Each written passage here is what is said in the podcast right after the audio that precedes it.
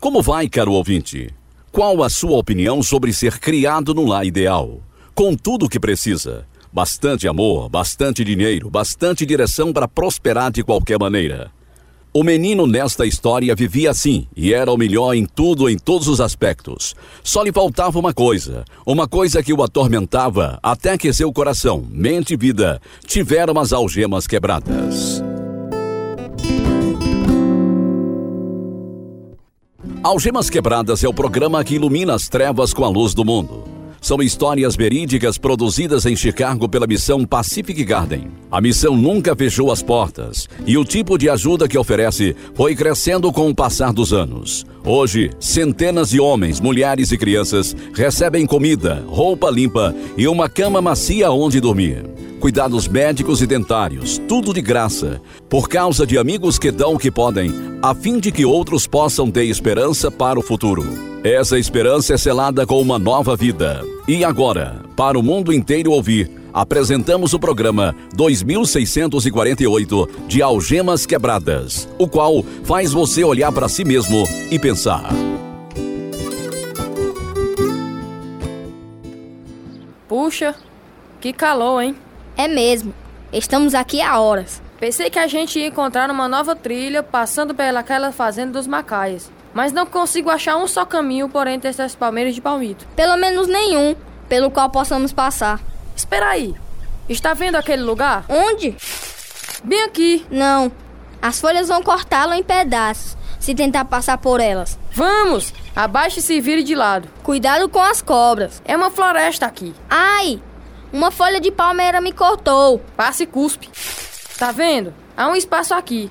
Acabamos de encontrar uma trilha nova. Continue andando. Talvez haja algum tesouro enterrado na areia. Puxa! Olha aquilo! Uma cerca velha de arame farpado. É velha mesmo. Tá vendo aquela estaca? Podre, podre. Aposto que deve haver uma casa velha por perto também. Vamos! Há uma outra clareia ali adiante. Pra mim tá tudo bem. O que é aquela coisa branca saindo do chão? Parece um tipo de pedra, mas não há pedras por aqui. Lael, é uma lápide. Alguém foi enterrado aqui. Vamos embora daqui, rápido!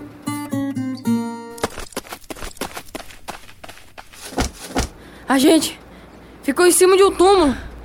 Como você acha que aquele túmulo foi parar ali? Sei lá. Mas já faz muito tempo. Você acha que há um espírito ao redor dele? Com certeza. E provavelmente sabe que estamos aqui. E deve estar com muita raiva. Você acha que vamos morrer, James? Sei não. Você acha que devemos voltar? Não. Senão a gente morre. Cara, esta é a maior descoberta do mundo. Acharam um túmulo no meio do nada. Talvez alguém enforcado no pinheiro solitário está enterrado lá. Talvez seja uma pessoa que deixou as pegadas na areia. Pode ter sido um pioneiro ou explorador. Não gostei de ouvir isto, Lael. Somos exploradores. É, e seja lá o que for que pegou aquele cara, pode nos pegar. Corra! Temos que salvar nossas vidas! O homem nossa história tinha apenas nove anos, quando ele e o amigo fizeram essa descoberta espantosa, que levaria a um mistério ainda maior, o qual o continuaria a atormentá-lo. Mas achar uma resposta nada agradável forçou-o a fazer uma escolha que parecia impossível. Essa é a história verdadeira de James Knox e a escolha que fez, agora mesmo, em Algemas Quebradas. Meu amigo e eu corremos até chegarmos em casa. Ficamos conversando sobre nossa descoberta até escurecer. Contamos para a mãe dele, porém ela nem ligou. Contamos aos irmãos dele, mas não acreditaram em nós. Finalmente, contei a meu pai que disse: Parece um jeito muito bom de levar um tiro. Era o que ele sempre dizia sobre nossas aventuras. Ficamos acordados a maior parte da noite, conversando sobre o túmulo e fazendo planos para voltar lá. Depois de algumas semanas, assim que o dia raiou, levamos uma merenda reforçada e nos dirigimos outra vez até onde estava o túmulo, com a lápide que tinha 60 centímetros de altura e uma mão esculpida em frente, com o dedo apontando para baixo. Aqui jaz Ada Mai guarda nascida em março de 1901 e morta em julho de 1904. Benditos são os mortos que morrem no Senhor. Puxa, não é ninguém enforcado, nem explorador, nem nada parecido. É só uma menininha.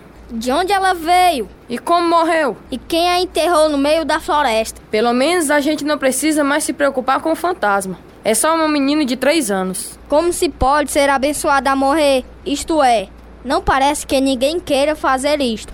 E se ela está enterrada aqui, o que significa no Senhor? Não sei, mas não foi por acaso que encontramos este túmulo. É mesmo. Quem a enterrou aqui queria que alguém lesse o que está escrito. É mesmo, nós. É uma mensagem para nós.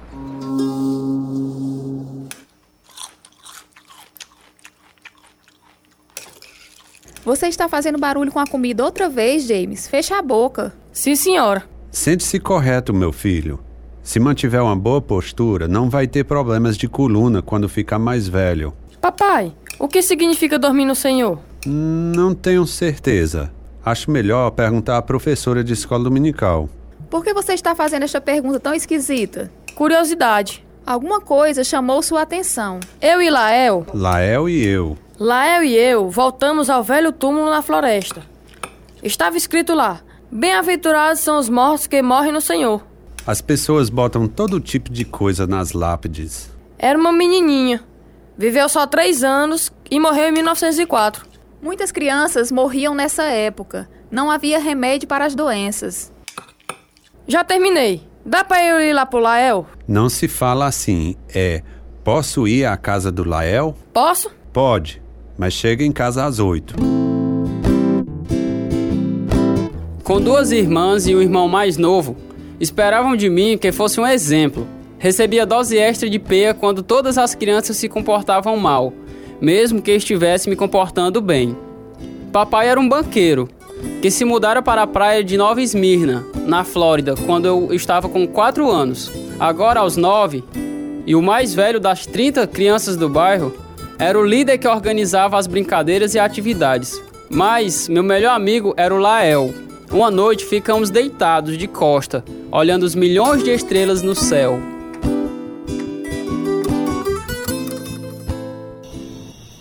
Em qual dessas estrelas você acha que Deus mora?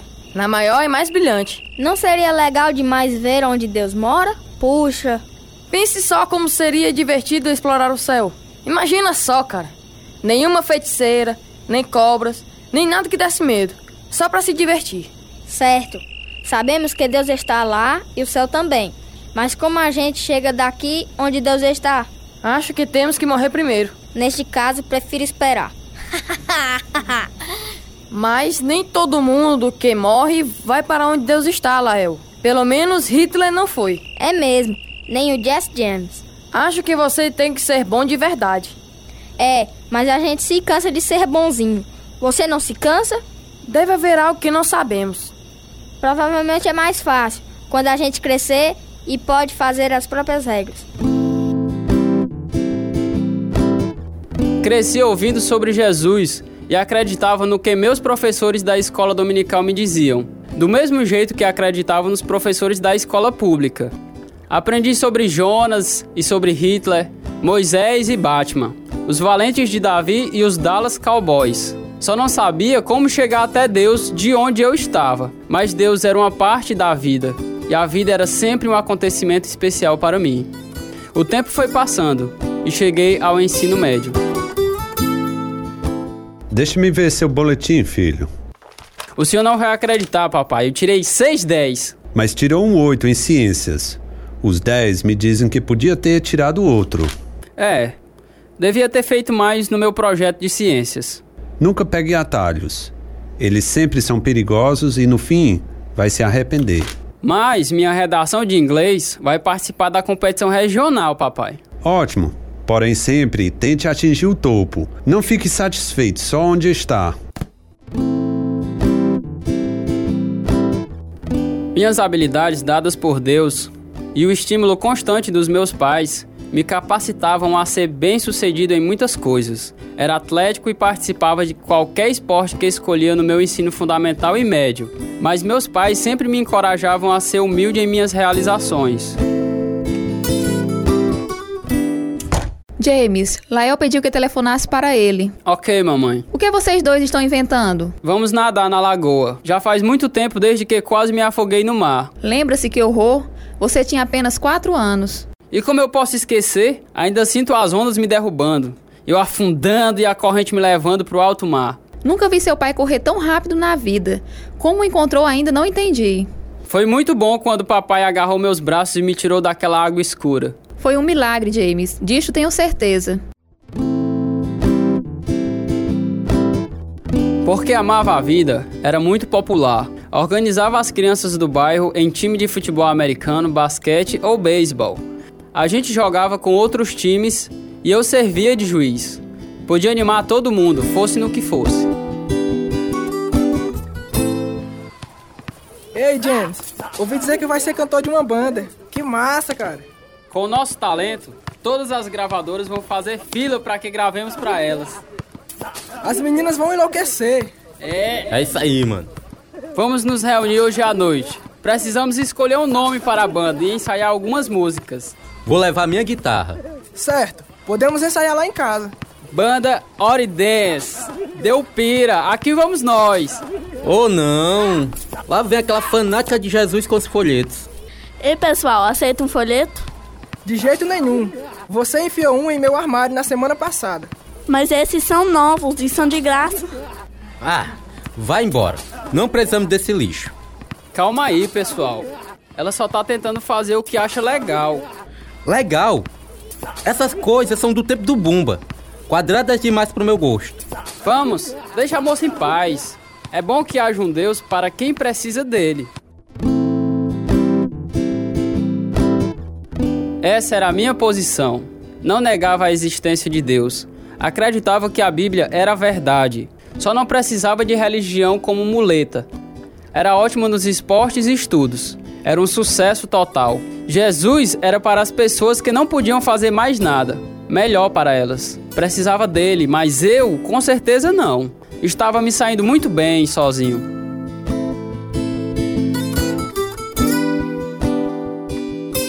Em 1974, na costa da Flórida, três coisas eram essenciais para um jovem de 16 anos igual a mim. Tinha que ser bronzeado, ter cabelo comprido e ser pra frente. Se alguém tivesse que lhe explicar o que era ser pra frente, então você não era. Aquele ano o Senhor veio pregar em nossa igreja.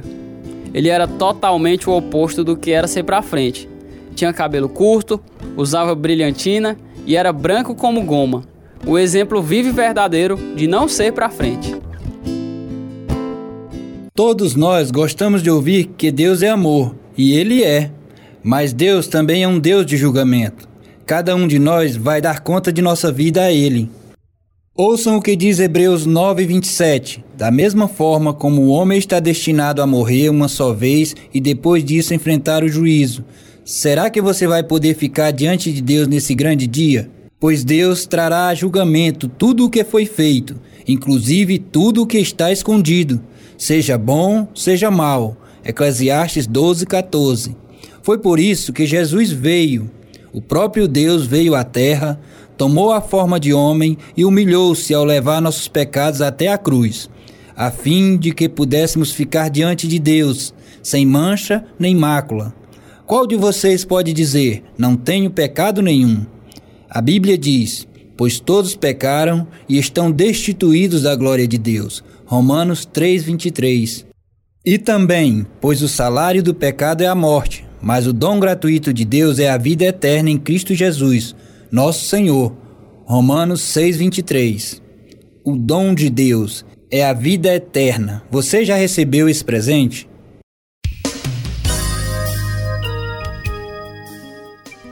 Pela primeira vez em minha vida, fiquei lá sentado no banco, sabendo que merecia ir para o inferno, mas não entendia por quê. Não fumava, não bebia nem usava drogas. Era orgulhoso e arrogante, mas isso fazia parte de ser pra frente. Quando o pastor fez o apelo, agarrei-me ao banco da frente e assim fiquei até o hino acabar. Não ia passar vergonha de ir até a frente, mas não consegui sair do lugar. A igreja ficou vazia. Fiquei sentado, até que o silêncio total me rodeou. Então, o evangelista quadrado veio até onde eu estava, sentou-se ao meu lado, cruzou as pernas, como as mulheres fazem, e botou o braço ao redor dos meus ombros. Em minha mente, uma ofensa indesculpável para um homem. Filho, há alguma coisa perturbando você? Não estou com nenhum problema, se é isso que quer saber. Apenas estou sentindo um tipo de inquietação. Então Deus está falando com você. Talvez. Como é o seu nome? James. Você conhece o Senhor Jesus, James? Fui criado na igreja e creio que a Bíblia é a verdade, que Jesus é o Filho de Deus. E acredita que ele morreu pelos pecados do mundo? Acredito. Então, deve acreditar que ele morreu pelos seus também. Quando a gente reconhece nossa pecaminosidade, arrepende-se e recebe a redenção da pena do pecado que Jesus fez na cruz. Então o conhecemos de verdade. Acho que não o conheço, como o Senhor o conhece. Mas você pode, James. Deus não faz acepção de pessoas. Ele quer que você o conheça. Você lê sua Bíblia? Não. Devia começar a lê-la todos os dias. Talvez o faça. Quer que eu ore com você, James? Hum. Acho que está na hora de ir para casa. Saí da igreja aquele dia, tremendo pelo fato de que um homem com um tipo errado de cabelo, roupa e voz brega, que nem podia praticar nenhum esporte nem namorar a menina mais linda da universidade, tivesse algo dentro dele que me balançara profundamente. Mas dois anos de bons tempos se passaram, mas nunca pude tirar de mim o sentimento de culpa e o vazio que se instalaram em meu ser naquela manhã. Não li a minha Bíblia, vivi ocupado demais.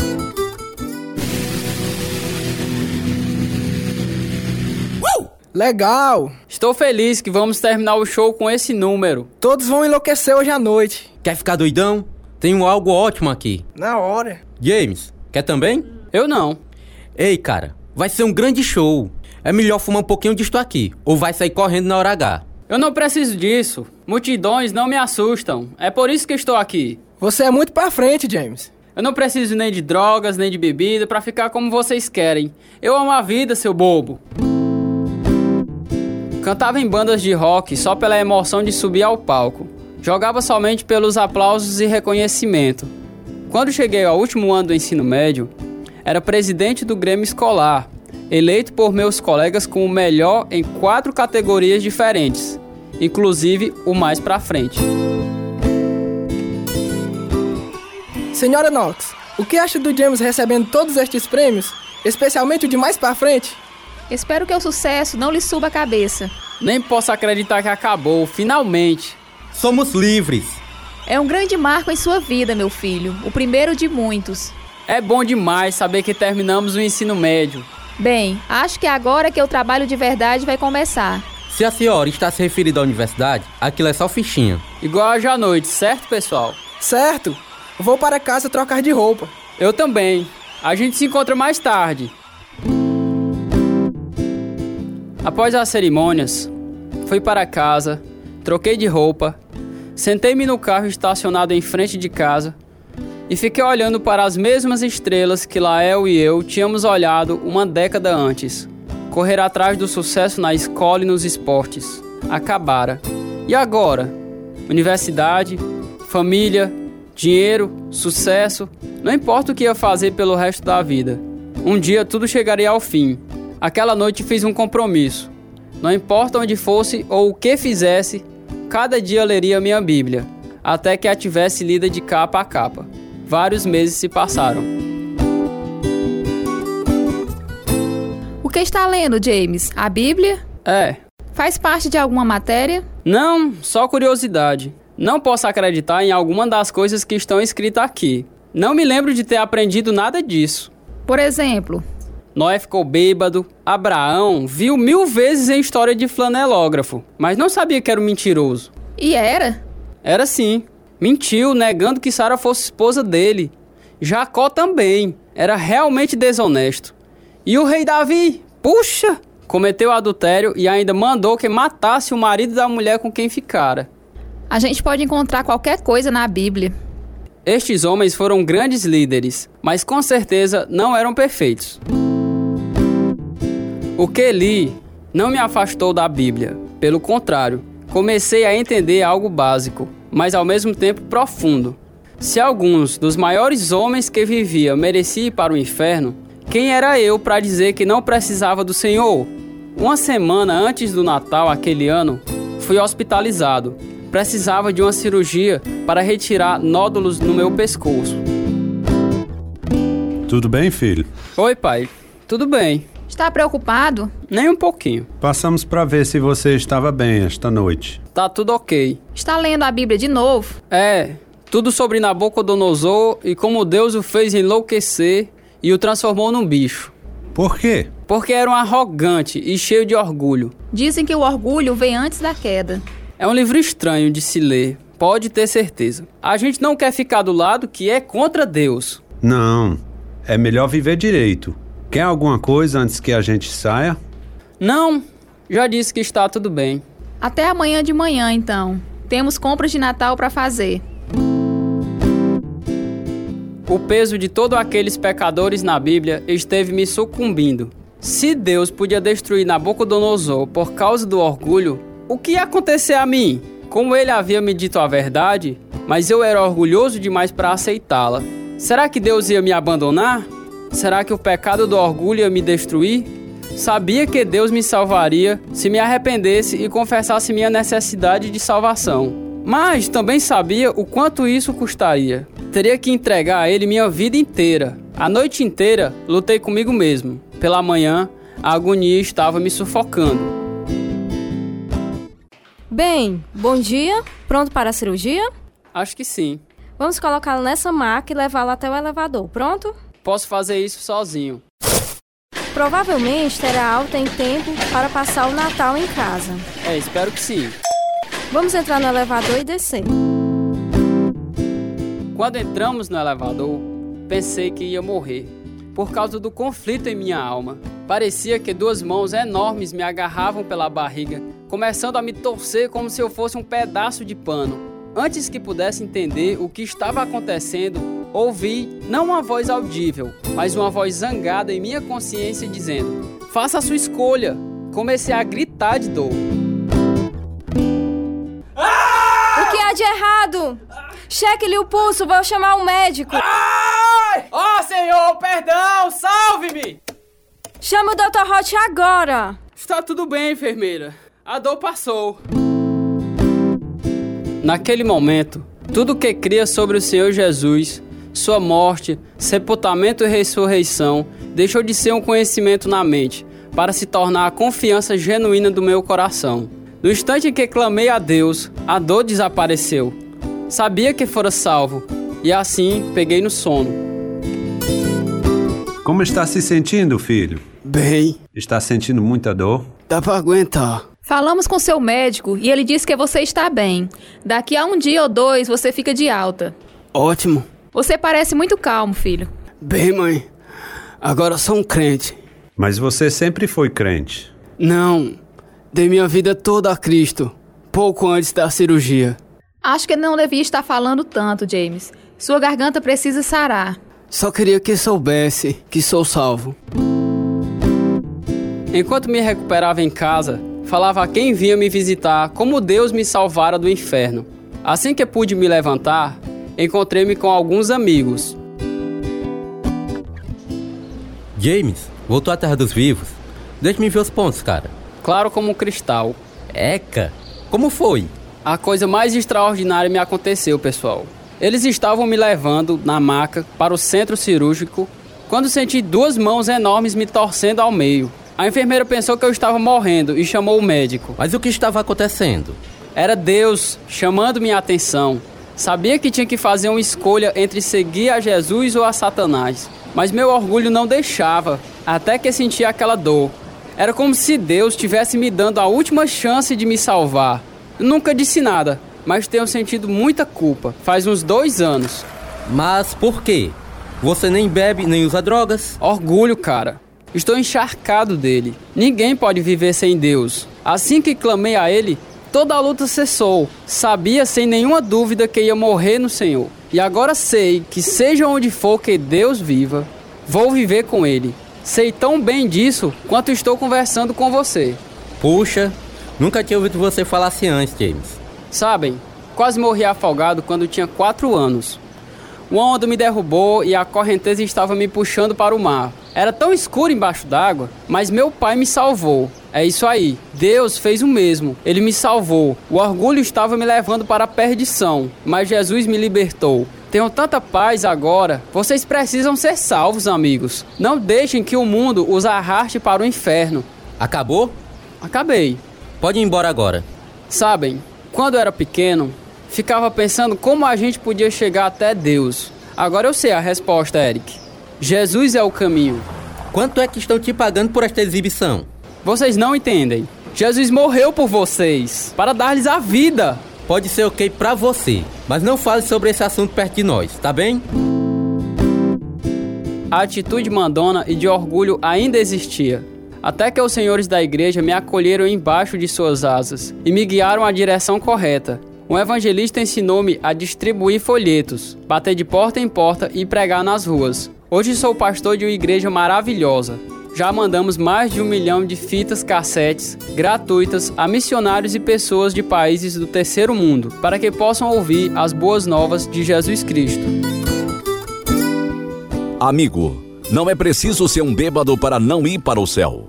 Não é preciso ser um viciado em drogas para acabar no inferno. O orgulho pode ser a maior pedra de tropeço de todos. O conhecimento só na cabeça não salva, nem à igreja. Jesus disse que é preciso nascer de novo. Se quiser receber o dom do perdão de Deus, ore conosco agora. Senhor, entrego meus pecados a ti e peço teu perdão. Creio que Jesus morreu por meus pecados e ressuscitou para me dar uma nova vida. Vem morar em meu coração e me purifica para que possa ser teu filho. Salva-me, Senhor. Ajuda-me a viver para ti. Em nome de Jesus é que oro. Amém. Escreva-nos e conte-nos sobre sua decisão. Mandaremos um curso bíblico que vai ajudar você nesta caminhada de fé. Nosso endereço é Algemas Quebradas, Caixa Postal 1, CEP 62200, Nova Russa, Ceará. O e-mail é algemasquebradas@hotmail.com e o site é www.algemasquebradas.com.br. Este é o programa número 2648 fizeram parte da história verdadeira de James Knox os seguintes atores: Antônio Carlos, Auristeles Pinto, Davi Paiva, Edilson Filho, Eliésio Farias, Israel Paiva, Paloma Nóbrega, Rayane Clay, Susana Golsen e Timóteo Golsen. Tradução Edissa Soeiro. Direção Lina Golsen. Produção João Carvalho. Música Ismael Duarte e Heriberto Silva. E eu sou George Hércules. Algemas Quebradas foi gravado nos estúdios da Rádio Ceará, Nova Russas, Ceará, Brasil. Algemas Quebradas está sendo produzido por Missão Pacific Garden para mostrar através de histórias verdadeiras que se sua vida está vazia, pode ser enchido até derramar. O endereço é Missão Pacific Garden, 1458 Sul Canal Street, Chicago, Illinois 60 607, Estados Unidos. O nosso endereço no Brasil é Algemas Quebradas, Caixa Postal 1, CEP 62200, Nova Russa, Ceará. O e-mail é algemasquebradas@hotmail.com e o site é algemasquebradas.com.br.